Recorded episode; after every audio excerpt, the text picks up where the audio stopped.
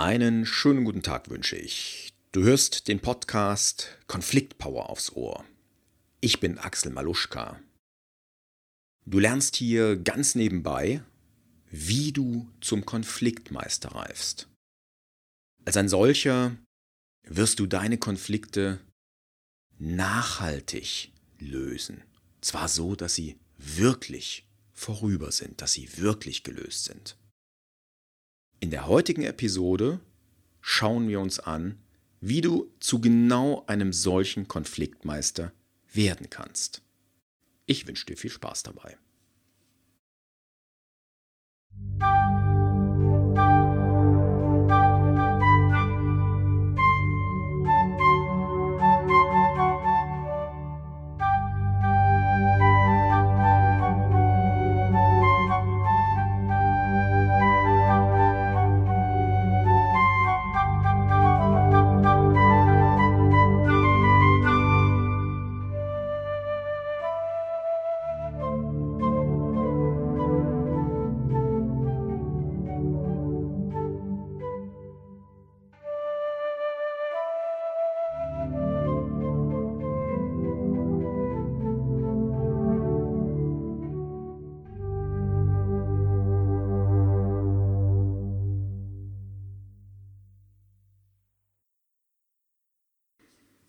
Heutige Episode ist mein Beitrag zur Blogparade von Christina Wenz.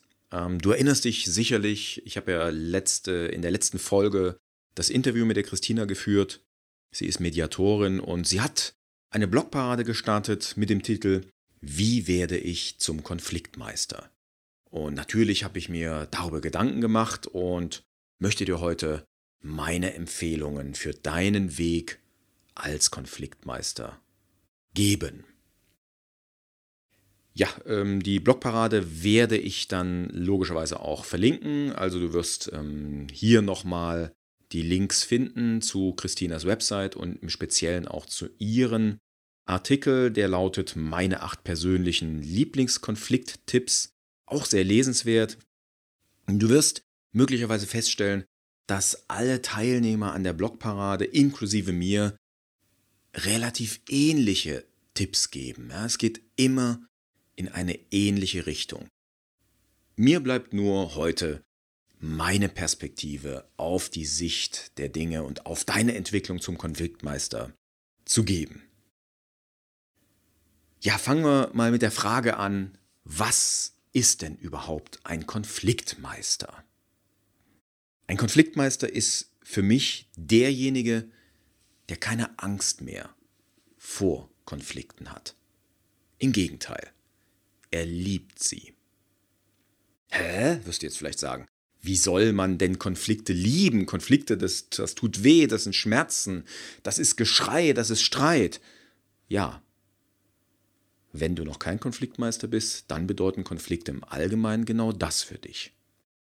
Aber vielleicht möchtest du das ändern. Du kannst Konflikte auch als etwas Gutes betrachten.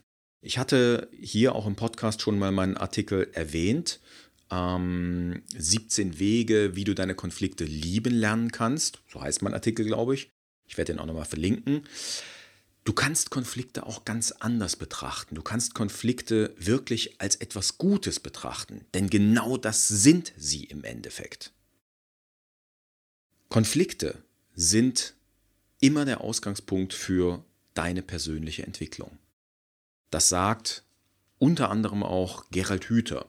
Gerald Hüther sagt, als Persönlichkeit wirst du nur reifen im Miteinander und damit logischerweise auch in den Konflikten, die entstehen. Gerald Hüther, das ist ein äh, Hirnforscher, den ich persönlich sehr schätze. Also seine Vorträge auf YouTube, die sind allesamt sehenswert. Der ist auch ein toller Vortragsredner. Kann ich dir nur empfehlen, dir da immer mal wieder ein bisschen Zeit zu nehmen und in seine Vorträge reinzuhören. Auch seine Bücher sind sehr lesenswert, voller Energie und voller positiver Impulse.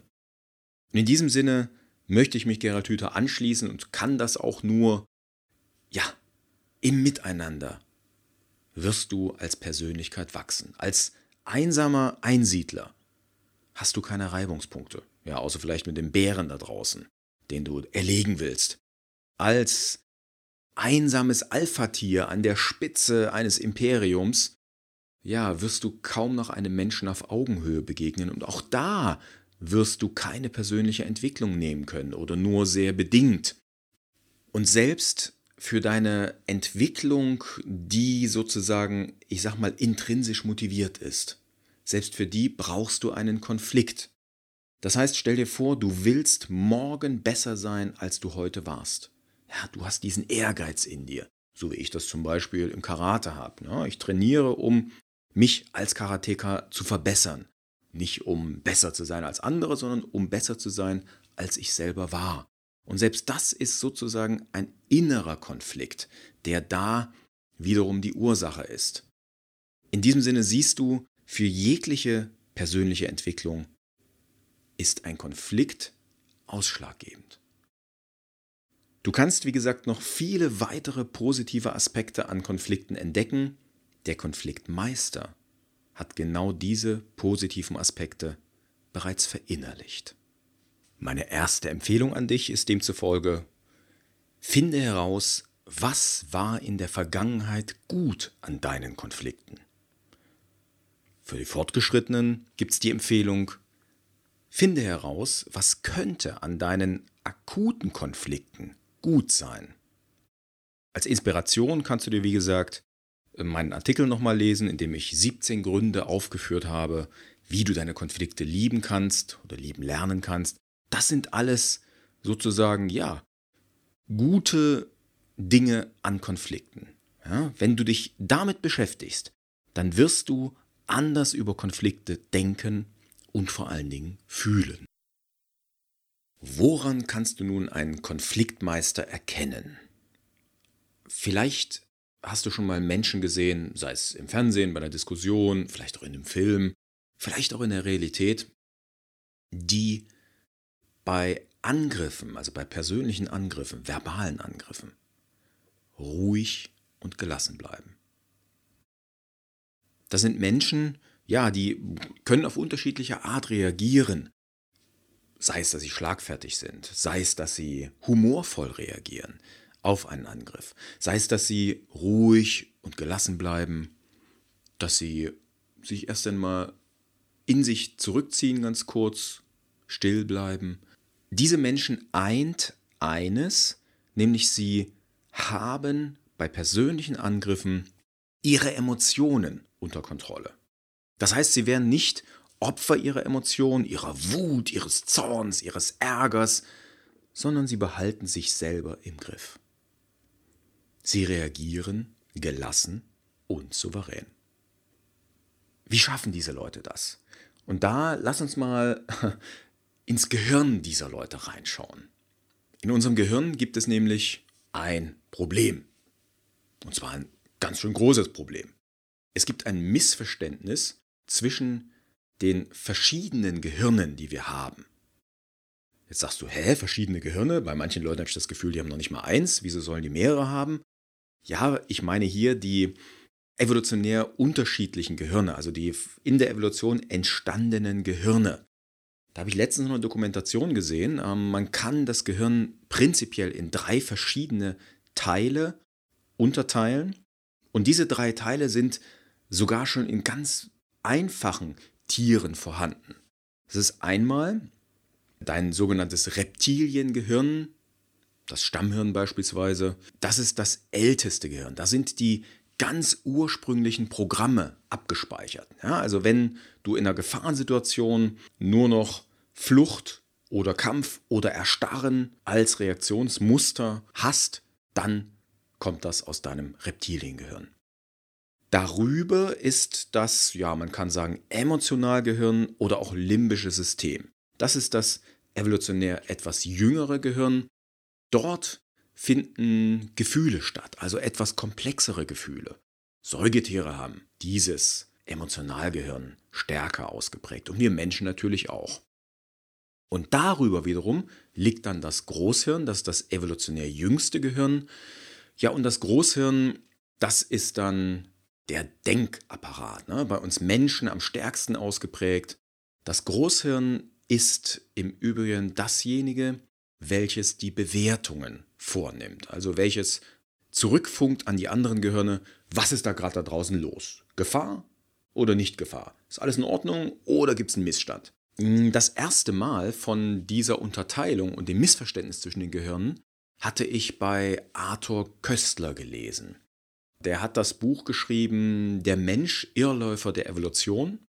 Schon Anfang der 80er hat er das geschrieben und da hat er diese, diese Unterteilung der Gehirne geschrieben und er hat gesagt, das große Problem beim Menschen ist, dass das Großhirn und das Emotionalgehirn nicht vernünftig zusammenarbeiten. Also die, das Großhirn hat sich zu schnell entwickelt und der Mensch ist immer noch in seinen merkwürdigen Gefühlsarten gefangen und ja, letztendlich funktionieren die Gehirne nicht optimal zusammen, also die einzelnen Gehirnteile. Deshalb hat Arthur Köstler halt befürchtet, dass der Mensch sich letztendlich selber ausrotten wird. Der war also eher pessimistisch, mm, war dann zum Schluss auch konsequent, also hat sich selbst umgebracht.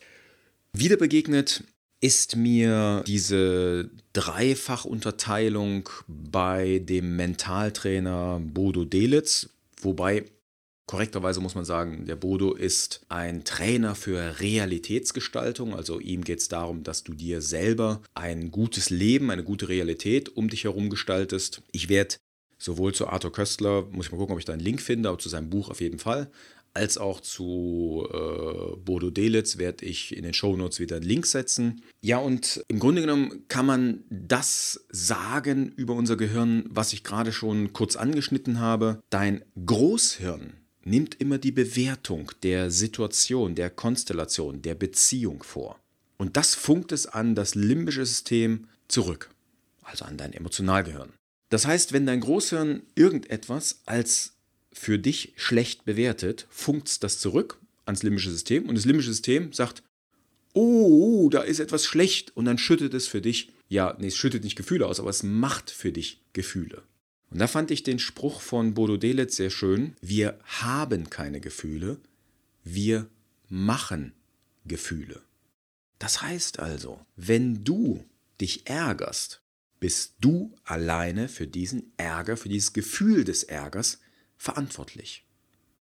Und genau dasselbe sagt auch Marshall B. Rosenberg. Ah, das ist der Erfinder der gewaltfreien Kommunikation, werde ich auch verlinken. Er sagt genauso, du bist für deine Gefühle verantwortlich. Natürlich gibt es Auslöser für Gefühle. Also wenn jemand dich beleidigt, dann ist das kein Grund, ein gutes Gefühl zu haben oder völlig gelassen zu bleiben. Dann äh, ja, entsteht natürlich so ein leichter Ärger, weil in dir etwas verletzt wurde. Die Frage ist, wie viel Macht räumst du diesem aufkommenden Ärger ein? Und das entscheidest du ganz alleine. Ja, du merkst schon, ich höre mich ganz gerne reden. Also ich habe jetzt doch eine ganze Menge Zeit verquatscht mit Theorie. Ähm, ich weiß nicht, wie es dir geht. Ich bin auf jeden Fall jemand, ähm, ich brauche immer so ein theoretisches Fundament, bevor ich mich in einem Thema wirklich wohlfühle. Da bin ich schon ein bisschen besser als früher. Also heute lege ich auch manchmal los, mache, bevor ich alles ewig lange durchdenke und recherchiere, durchforste. Also das Machen und das Anwenden hat bei mir im Vergleich zu früher deutlich zugenommen. Aber trotzdem, ich brauche eine gewisse Sicherheit in der Theorie. Ähm, deshalb habe ich da jetzt auch so breit ausgeholt, um dir das alles zu erklären und zu zeigen, wie schlau ich auf dem Gebiet bin. Dafür komme ich jetzt zu gleich zwei Tipps von meiner Seite. Also Tipp Nummer zwei und Tipp Nummer drei. Praktische Empfehlungen für deinen Weg zum Konfliktmeister. Der Tipp Nummer zwei hat etwas mit dem letzten Thema zu tun, was ich gerade besprochen habe. Es geht um deine Emotionen. Wenn du verinnerlichst, dass du dir deine Gefühle machst, dass du die Verantwortung für deine Gefühle hast, dann kannst du sie genauso wie sie kommen auch wieder abschalten. Das heißt, ich empfehle dir Folgendes. Wenn du merkst, dass in dir ein Gefühl aufsteigt, das negativ ist, sowas wie Ärger, Zorn, Wut, dann ist es, sofern eine andere Person gewissermaßen der Auslöser für dieses Gefühl ist, dann ist es für dich besser, wenn du dieses Gefühl kontrollieren lernst, wenn du es eindämmen lernst. Ich verspreche dir, wenn ein Konflikt eskaliert und du wirst laut und du schreist rum, der Ärger gewinnt überhand, dann wirst du diesen Konflikt verlieren. Im blödesten Fall gehen zwei Verlierer vom Feld. Natürlich gibt es auch den Fall, der andere geht als vermeintlicher Gewinner weg, du bist der Verlierer. Wenn du die Kontrolle verlierst über dich, über deine Gefühle, über deine Emotionen, dann verlierst du die Kontrolle über den Konflikt. Meine Empfehlung ist, lege dir ein inneres Stoppsignal zu. Das heißt, wenn du merkst, dass deine Stimme lauter wird aufgrund von Ärger, von negativen Gefühlen, rufe dir innerlich zu, stopp. Und geh aus der Situation raus. Das kannst du machen, indem du wirklich Stopp sagst zu dem Konfliktpartner und sagst, ähm, du, ich brauche mal kurz Zeit, um drüber nachzudenken, und dann verlässt du die Szene. Oder aber innerlich ziehst du dich zurück. Du wirst in dem Moment zum neutralen Beobachter. Das heißt, du solltest den Konflikt und die Szene beobachten, als wäre das nur ein Kinofilm. Ja? Und dann schaust du dir das an, gewinnst Abstand zu dieser Szene und kannst ganz anders wieder rangehen an den Konflikt. Also Empfehlung, sobald deine Stimme lauter wird, sagst du innerlich Stopp, eventuell auch äußerlich, und ziehst dich aus der Szene, aus dem Konflikt für eine gewisse Zeit raus. Tipp Nummer 3 lautet, erkenne, wann sich der Kampf wirklich lohnt. Ein Konfliktmeister erkennt, wann sich die Investition von Zeit und Energie in einen Konflikt lohnen.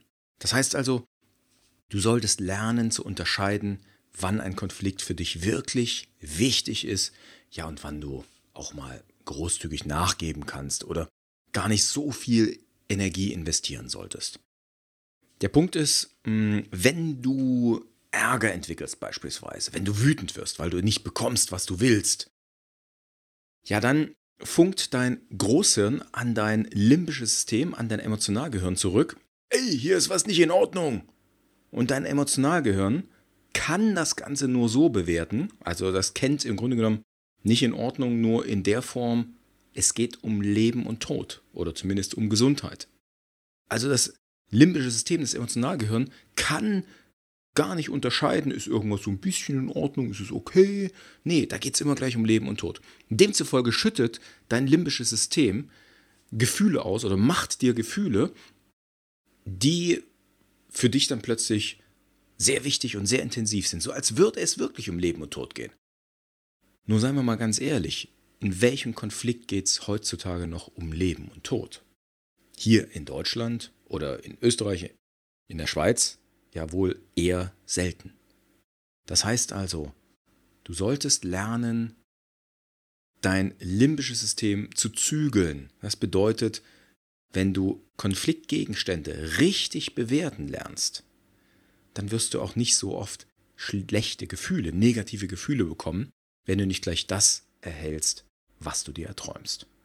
Also erkenne, wann sich der Konflikt wirklich lohnt und wann es einfach nur ein Missverständnis zwischen deinem Großhirn und deinem Emotionalgehirn ist. Kommen wir zum Tipp Nummer 4. Das hatten die Christina und ich in der letzten Folge schon besprochen und ich hatte es auch in der ersten Episode schon gesagt. Hinter jedem Konflikt, hinter jeder Forderung steckt immer etwas anderes. Die meisten Konfliktprofis sagen, dahinter stecken Bedürfnisse, die befriedigt werden wollen. Ich habe dir schon erklärt, ich unterscheide noch ein kleines bisschen mehr. Ich unterscheide in drei Konfliktursachen. Also einmal die Bedürfnisse, die befriedigt werden wollen, dann aber auch noch, wenn Weltbilder aufeinander prallen und wenn Wertesysteme aufeinander prallen. Ah, ich unterscheide das deshalb, weil das für mich hm, sozusagen sehr, sehr wichtige Unterscheidungen sind. Und ich halte es auch für sinnvoll und nützlich, diese Unterscheidung zu treffen. Du kannst Folgendes dir vor Augen halten. Wenn du möchtest, dass dein Weltbild, deine Sicht auf die Welt als einzig wahre anerkannt werden, dann bist du auf dem Holzweg. Vergiss das. Es gibt so viele Weltbilder, wie es Menschen auf dieser Welt gibt und gab. Und kein einziges Weltbild ist das einzig wahre, auch wenn vielleicht mancher kirchlicher Würdenträger da etwas anderes behauptet. Also, dein Weltbild ist nicht das einzig wahre. Zweitens, dein Wertesystem ist dein Kompass durch deine Welt. Und mal davon abgesehen, dass deine Welt nicht die einzig wahre ist, ist auch dein Wertesystem nicht das einzig wahre. Also auch da, wenn du darauf beharrst, dass dein Wertesystem als das einzig wahre anerkannt wird, bist du auf dem Holzweg. Letztendlich könnte man sagen, wenn du möchtest, dass dein Weltbild und deine Werte als wahrhaftig oder die einzig wahren anerkannt werden, ja, dann willst du eigentlich, dass sie respektiert werden. Also du willst nicht, dass der andere sie übernehmen. Also wenn, nochmal, wenn du das willst, dann bist du auf dem Holzweg. Also sinnvoller ist es, dass du möchtest, dass dein Weltbild und deine Werte respektiert werden. Das solltest du wollen als Konfliktmeister. Du solltest auch Grenzen stecken. Du solltest sagen, wo die Grenzen deiner Werte sind, ab wo du nicht mehr mitmachst. So möchte ich es mal formulieren. Letztendlich kann man eben sagen, wenn du möchtest, dass dein Weltbild und deine Werte respektiert werden, dann steckt dahinter dein Bedürfnis nach Respekt. Beispielsweise. Und damit sind wir wieder bei den Bedürfnissen. Der Konfliktmeister hat verinnerlicht, dass es letztlich genau darum geht, um die Bedürfnisse. Es geht darum, dass deine Bedürfnisse respektiert, auch anerkannt und befriedigt werden im besten Fall. Und deine Forderung, die du stellst im Konflikt, ist immer nur eine Strategie zur Befriedigung dieser Bedürfnisse. Das heißt, wenn du das verinnerlichst, dann mach dir bitte klar, dass es immer verschiedene Strategien zur Bedürfnisbefriedigung gibt. Ich sage jetzt immer, weil ich davon tatsächlich überzeugt bin. Es ist extrem, also hier in Deutschland ist es extrem selten, dass wir einen solchen Mangel haben, dass deine Bedürfnisse nur auf eine einzige Strategie, auf eine einzige Art und Weise befriedigt werden können. Klar, wenn du in der Wüste bist und es gibt noch einen Becher Wasser und da streiten sich zehn Leute drum, ähm, dann ist die Strategie äh, klar. Ne? Also dann willst du diesen Becher kriegen, da geht es um Leben und Tod. Aber wir reden hier über die Situation hier in Deutschland, in Österreich, in der Schweiz. Wenn du verinnerlichst, dass es immer verschiedene Strategien zur Befriedigung deiner Bedürfnisse gibt, dann kannst du dich öffnen für verschiedene Strategien. Und dann kannst du gemeinsam mit deinem Konfliktpartner suchen, welche Strategie befriedigt deine und seine Bedürfnisse. Also welche befriedigt eure Bedürfnisse. Und wenn du diese Offenheit hast, dann wirst du merken, hey, da gibt es ja noch viel mehr, als ich am Anfang gedacht habe. Und ihr werdet beide kreativ sein und zum Schluss werdet ihr euch der Ideallösung des Konflikts nähern und sie eventuell sogar umsetzen. Und die heißt Kooperation. Ihr zieht also an einem Strang, um eure Bedürfnisse gemeinsam zu befriedigen. Machen wir dazu mal ein praktisches Beispiel, hm, das du als Unternehmer oder auch als Verkäufer sicherlich kennst.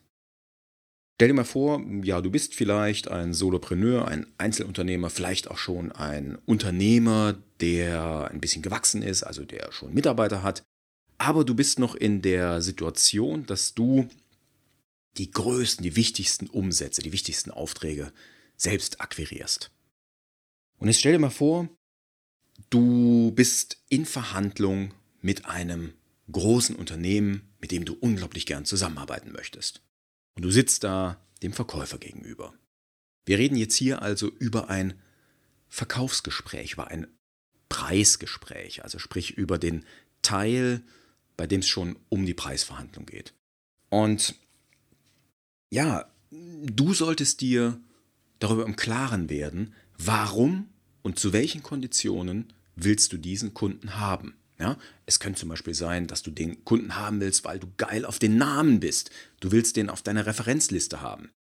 Es könnte auch sein, dass das ein spannendes Projekt ist, dass der Auftrag, die Aufgabe für dich hochinteressant ist, dass du das unbedingt umsetzen willst. Es könnte auch sein, dass du einfach die Erfahrung machen willst der Aufgabe und der Zusammenarbeit mit dem Kunden. Ja? Also es könnte natürlich auch im Endeffekt sein, dass du einfach die Kohle brauchst, dass du den Umsatz brauchst, dass das verlockend ist, ein so großes Projekt zu machen. Ja, und mit dem Umsatz weißt du, würde sich dein Unternehmen ähm, rein operativ und finanziell gut entwickeln. Welche Gründe auch immer da jetzt für dich ausschlaggebend sind, du solltest dir darüber bewusst sein. So, jetzt sitzt du bei dieser Firma, mit der du gerne arbeiten willst, und dir gegenüber sitzt der Einkäufer. Ja, und der Einkäufer, der will natürlich sehr gerne deine beispielsweise Dienstleistung einkaufen zu einem möglichst geringen Preis. Also ich habe es bisher noch nie erlebt, dass ein Einkäufer sagt, ja, jetzt machen Sie mal nicht so billig, äh, lassen Sie uns mal ein bisschen höher gehen, ich will gern mehr bezahlen. Habe ich noch nie erlebt. Wahrscheinlich hat jeder Einkäufer dieser Welt die Aufgabe, möglichst günstig einzukaufen. Ja, welches Bedürfnis oder was könnte hinter der Strategie des Einkäufers liegen oder hinter der Forderung, dass du günstig verkaufst? Ja, was könnte dahinter liegen? Es könnte zum Beispiel sein, dass der Einkäufer, wenn er ein sehr gutes Preis-Leistungs-Verhältnis erzielt, also einen niedrigen Preis bei dir erzielt, dass er dann Anerkennung von seinem Chef bekommt. Ja, das wäre für seine Karriere beispielsweise gut. Hm, es könnte auch sein, dass das zum Beispiel ein Konzern ist, mit dem du da gerade quatschst. Und in dem Konzern gibt es Regeln für den Einkauf. Also gibt es Regeln und der Einkäufer ist an diese Regeln gebunden. Es könnte auch beispielsweise sein, ähm, dass der Einkäufer die Ansage bekommen hat, die Kosten müssen reduziert werden. Wir müssen günstiger einkaufen. Also es gibt viele verschiedene Ansagen oder Motive, die der Einkäufer in sich trägt. Wenn ihr jetzt über den Preis sprecht, dann äh, gibt es einen schlechten Gesprächsausgang. Der wäre, du verkaufst zu einem sehr niedrigen Preis, ohne dass ihr da lange drüber redet. Ja? Du bist geil auf den Kunden, geil auf den Umsatz und du lässt dich drücken im Preis ja, ich sag mal im Endeffekt, wenn du mit diesem Kunden dann zusammenarbeitest, ihr werdet einander nicht auf Augenhöhe begegnen, denn du hast dich unter Augenhöhe runterdrücken lassen. Das bedeutet, auch die Zusammenarbeit wird dir nicht so viel Spaß bringen, wie du vielleicht vorher dachtest. Im Übrigen hat dein Kunde denselben Eindruck bekommen. Er hat den Eindruck bekommen, er ist dir überlegen. Das heißt, du hast einfach ein doofes Machtverhältnis hergestellt was für dich als Unternehmer nicht günstig ist. Dann, wenn du mal an Folgeaufträge denkst, hast du dich auch wieder in eine schlechte Situation, in eine schlechte Ausgangssituation manövriert, denn wenn es dann um den nächsten Auftrag geht und du willst dann ein bisschen mehr Kohle haben, ja, dann musst du wieder verhandeln, dann musst du wieder feilschen, dann musst du aus der schlechten Ausgangsposition nach oben verhandeln. Also ganz doof aus mehrerlei Hinsicht oder aus mehrerlei Perspektiven. Ja, was ist die Lösung für so eine Situation, für so ein Preisgespräch? Die Lösung ist das, was ich dir gerade in den Tipp schon gesagt habe. Du hast verinnerlicht, dass es immer Bedürfnisse bzw. Motive hinter den Forderungen gibt. Dass die Forderungen im Grunde genommen nur eine Strategie sind. Und genau diese Bedürfnisse, diese Motive solltest du erkunden, solltest du erfragen. Gleichzeitig legst du deine Motive offen. Das heißt, du und der Einkäufer, ihr begegnet euch als Menschen. Ihr seid also keine Verhandlungsroboter, ja, die nur so knallhart mit Zahlen oder, oder, keine Ahnung, Ansprüchen, Forderungen um sich werfen. Nein, ihr seid Menschen. Ihr legt eure Motive, eure Bedürfnisse offen. So kommst du an das Motiv deines künftigen Kunden, wie du hoffst, heran und gleichzeitig legst du dein Motiv offen. Was könnte also passieren? Ja, zum Beispiel, äh, wenn du heiß auf den Namen bist und den gern auf deiner Referenzliste hättest, dann könntest du sagen, ja, lieber Kunde, ähm, ich hätte gern deinen Namen auf meiner Referenzliste. Das, der hat eine Wahnsinnszugkraft, ist für mein Marketing sehr, sehr interessant. Wie wäre folgendes Angebot? Ich gebe dir einen sehr dicken Erstkundenrabatt oder Neukundenrabatt. Dafür bekomme ich im Gegenzug ein ausführliches Testimonial, eine ausführliche Kundenmeinung, eine Referenz mit deinem Porträt und deinem gewaltigen Titel und deinem Firmennamen. Und das darf ich auf meiner Homepage auf der Startseite so veröffentlichen. Wie wäre das? Gleichzeitig machst du deinem künftigen Kunden allerdings klar, dass dieser Erstkundenrabatt genau für dieses Testimonial und für die ja, künftige Zusammenarbeit einmalig gilt und ihr dann bei Fortsetzung des Auftrags, wenn der Kunde zufrieden ist, logischerweise den normalen Preis ansetzt. Ja, das kann also sein, dass der Kunde jetzt für diesen Auftrag seinen günstigen Preis bekommt. Hm, warum auch immer er den haben will, das hast du eben, wie gesagt, erfragt und rausgefunden. Und du machst klar, dass es künftig den normalen Preis gibt. Ja, es könnte auch beispielsweise sein, ähm, dass der Kunde so innere Regeln hat, also innerhalb seiner Firma, vielleicht seines Konzerns, welchen Tagessatz er bei einer Dienstleistung, zum Beispiel bei einem Workshop, einem Training oder sowas, maximal ansetzen darf.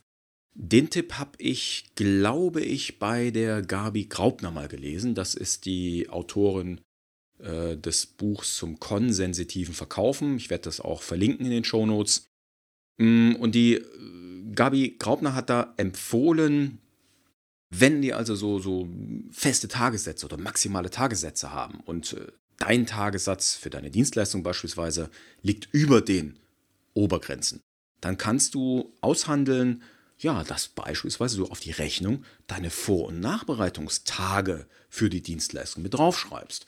Logischerweise kommst du dann beim Tagessatz unter deinen normalen Tagessatz, der ja für die reine Präsenzzeit angesetzt wird, ja, und äh, es kann sein, dass der Einkäufer damit dann zu seinem Chef gehen kann und sagen, guck hier, ich habe die Obergrenze eingehalten.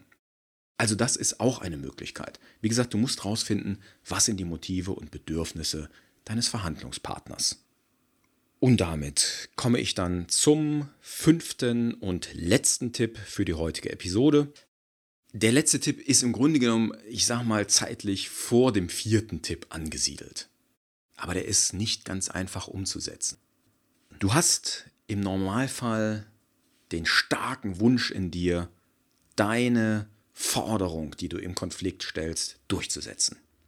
Du hast den starken Wunsch in dir, deine Strategie durchzusetzen, damit du überhaupt bereit bist, dich auf andere Strategien einzulassen und damit der Ideallösung des Konflikts überhaupt eine Chance zu geben, musst du diesen starken Wunsch runterschlucken.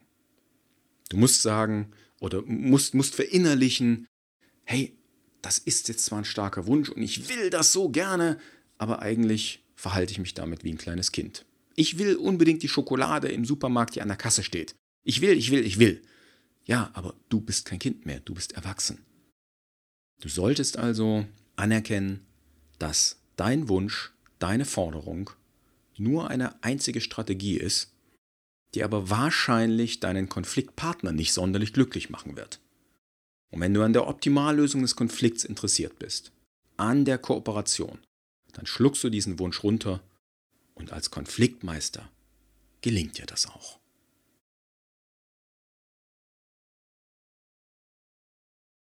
Ja, damit sind wir schon wieder am Ende der heutigen Episode angelangt. Ich hoffe, es hat dir die ein oder andere Erkenntnis gebracht. Ich hoffe, du hattest ein bisschen Spaß dabei. Die fünf Tipps, die ich dir gegeben habe, die werde ich nochmal zusammenfassen in den Show Notes. Die Show Notes, wo du auch die Links, die ich heute genannt hast, genannt habe, finden wirst. Hm, die Show Notes findest du unter maluschka.com slash 003 für die dritte Episode. Also maluschka.com slash 003. Du kannst dort natürlich auch kommentieren. Ich freue mich riesig, wenn du mir einen Kommentar hinterlässt, wenn du mir sagst, wie du die Episode gefunden hast, wie du den Podcast im Allgemeinen bisher findest. Du kannst mir auch jederzeit Fragen stellen, du kannst mir auch eine Mail schicken und Fragen stellen. Ich werde auf jeden Fall antworten und freue mich, wie gesagt, über Reaktionen von dir. Der Podcast ist ja noch neu, das heißt, im Moment ist er bei iTunes und bei Stitcher in der redaktionellen Prüfung. Der ist also in den beiden Verzeichnissen noch nicht aufgeführt. Sobald das der Fall ist, werde ich dich informieren und natürlich freue ich mich dann auch auf den Portalen über Bewertungen von dir, kleine Sternchen oder sowas in der Art. Ansonsten bleibt mir nur dir ganz viel Erfolg mit der Umsetzung meiner Tipps zu wünschen. Ich empfehle nochmal, lies dir bei der Blogparade bei der Christina mal die anderen Beiträge, die anderen Artikel durch. Und dann wünsche ich dir noch einen wundervollen Tag. Mach's gut. Bis zum nächsten Mal. Ciao.